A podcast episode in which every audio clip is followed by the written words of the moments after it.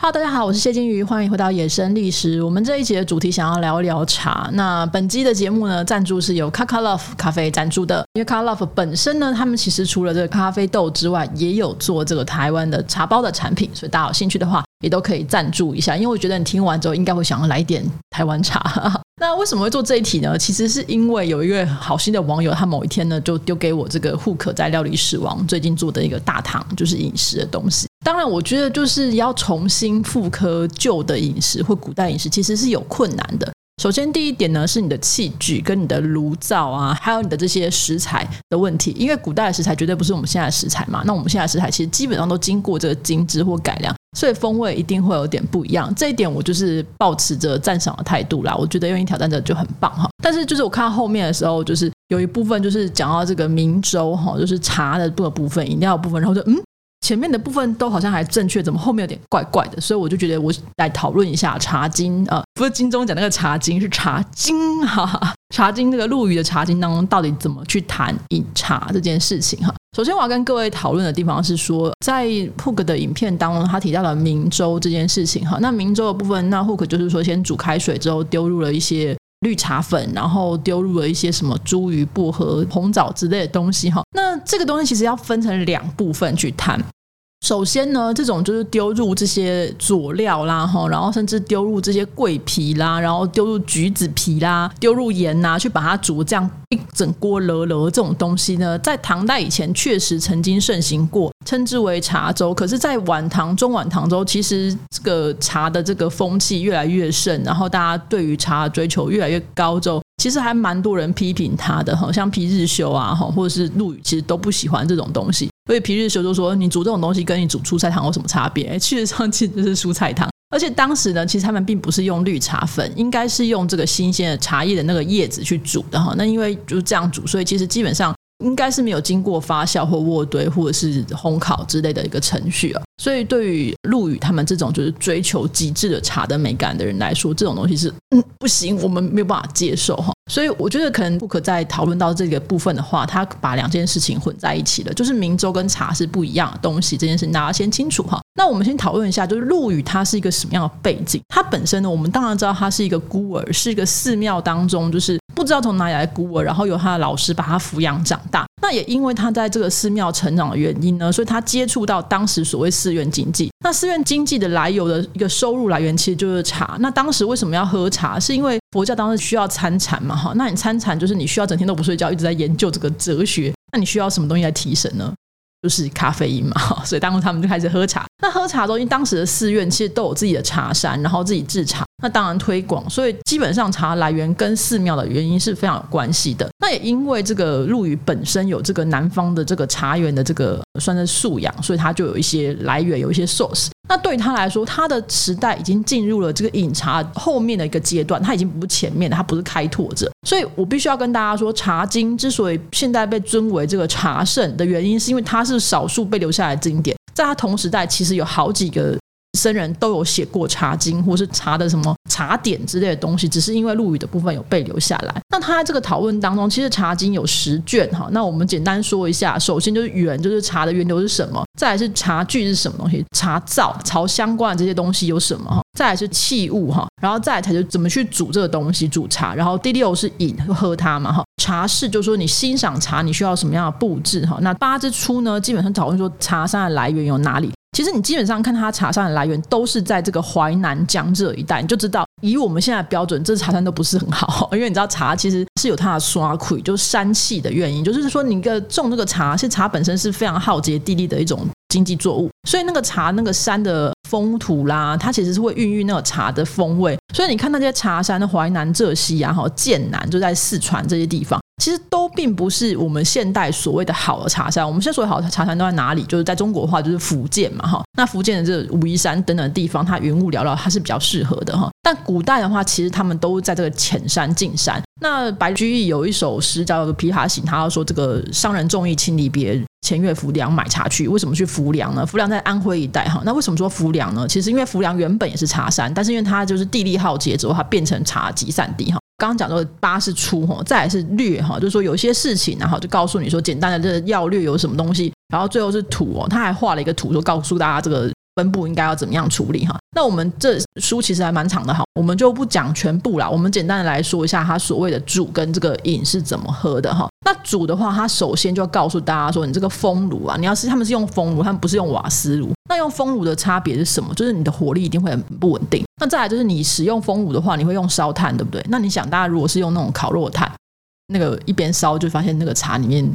深入的意思就是你刚烤过的松板肉的味道，嘿，刚买矿烤，金价是没当哈，所以一般来说，他们那个使用的炭，它就会要求是味道比较轻的炭。那所以像我们台湾很流行的什么相思木、龙眼木，你那个茶煮完之后都是一个瓮窑鸡的味道，当然也不行。所以就他们会使用这种味道比较轻的这种炭。所以大家为什么知道日本其实有很多备长炭，其实也是跟他们煮茶的原因有关哈。再来是用这个水哈，很有趣。其实大家都说哦，我们就是麦饭石水才是最棒的。他们在当时认为所谓的好的水其实是流动的水，就是说像江水啦、溪水啊，最棒的水其实是说山中的这个小小的泉水流下来流成一个小溪流，这样的水是流动的，它会在山里面是最干净的。那如果不行的话，你就是用江水或是井水哈。所以他说山水上就是最好的，再来是江水，再来是井水。那大家去想想，如果是我们现在概念，我们就会觉得应该是山泉水好，然后再来是井水，再来是江水嘛哈。你去喝。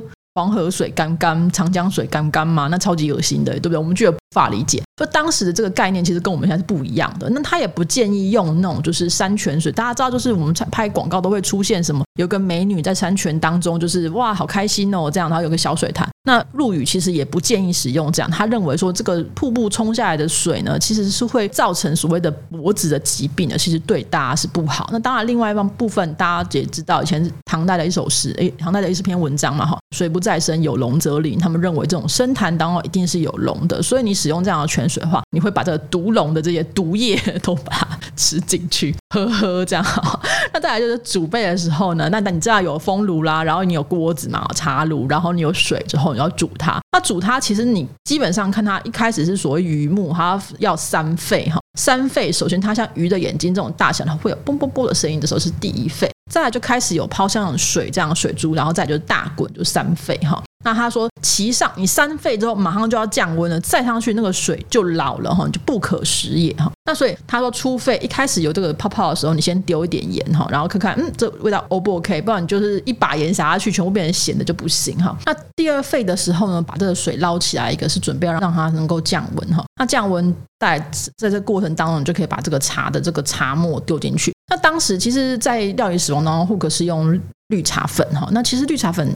并不是一个很适当的状况，因为我们知道绿茶粉其实是日本的，但是在唐代呢，他们其实是使用发酵之后去烘烤这压成的茶饼，就会有点像普洱茶。所以它如果这样的话，我会比较建议它其实应该使用普洱茶，然后把它掰开都，把它稍微再烘一下，就是不要让它不要那么湿哈，然后把它碾碎，那把它这个茶末就丢在这个水当中，接下来你就可以把整锅拿起来。那整锅拿起来的时候呢，他会认为呢这个。整锅这，如果说它还在继续的沸腾的话，那个水就会太老，所以你就把刚刚捞出来那个水倒回去，让它降温。那降温之后就可以喝整锅的东西。所以大家可以知道，其实陆羽并没有说要在后面加上那些其他的东西，他觉得很不 OK。那其实 Hook 在后面他有念了一段原文哦，我不知道他是不是想要告诉大家就是什么东西，但是那段原文其实整个来说呢，他是说。饮有粗茶、散茶、末茶、饼茶者，哈，就是说这个东西有很多种不一样的东西。那粗茶、散茶，这大家都知道，粗茶就就是 degi 之类东西，散茶就本身已经碎掉了。那末茶本身就更碎，饼茶是整个哈。那理论上他就说你要先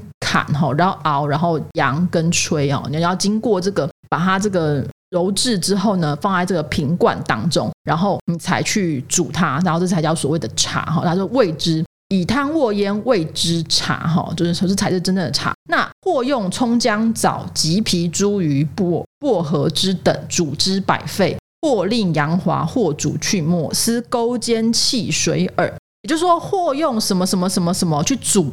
这句话是分开的，这两句话是两个段落。他告诉你说，前面茶有很多种，比如粗茶、散茶、末茶等都 OK，反正你就是煮完之后就是茶。但是如果你是用葱姜枣皮橘皮这些东西去煮，然后一直滚一直滚哈，滚到它这是这样子都整个勾勾的哈，或者说怎样，这个就像勾煎汽水，什么意思？就像喷一样，而习俗不止，就是说，但是大家都这么喝啊，所以林北觉得很不爽。茶经里面还是告诉你说，有人这样喝，但是我个人觉得像喷一样。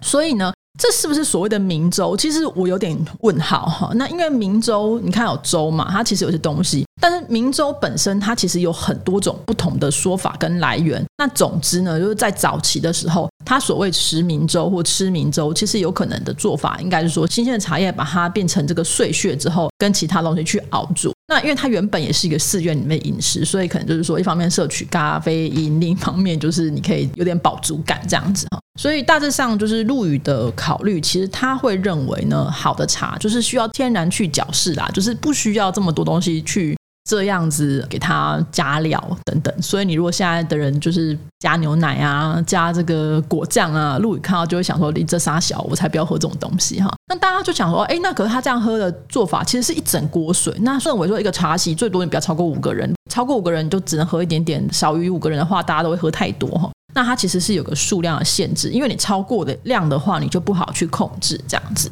大家一定会觉得说，哎，这种喝法好像跟我们想象中的功夫茶或是日本的抹茶不太一样。对，日本的茶道其实是他们自己发明出来的一种做法，当然它有融合宋代的一些就是点茶法，可是基本上它的一些做法其实跟这个日本本身的一些发明是有关，然后它整个礼仪什么都是以日本人这个很多很重要的发明哈，所以被列为是日本的这个传统文化，我觉得一点都不过分。那我们现在所流行的这种功夫茶，大概是明代之后比较流行的东西哈。那尤其是它在从福建到了福建的这个乌龙茶这种制法之后，其实又不太一样。那到台湾之后，当然我们就更精进了哈。所以大家其实现在我们一般的饮茶的话，当然就是说阿里山啦、山林溪啦、大禹岭啊这种高山茶，我们会比较喜欢。但是其实浅山呢，也一直都有在种茶。那种茶的品相啊，然后从有开始是种红茶类的，后来种这个比较清茶，或者说四季青或绿茶等等，这些都有，所以就会看它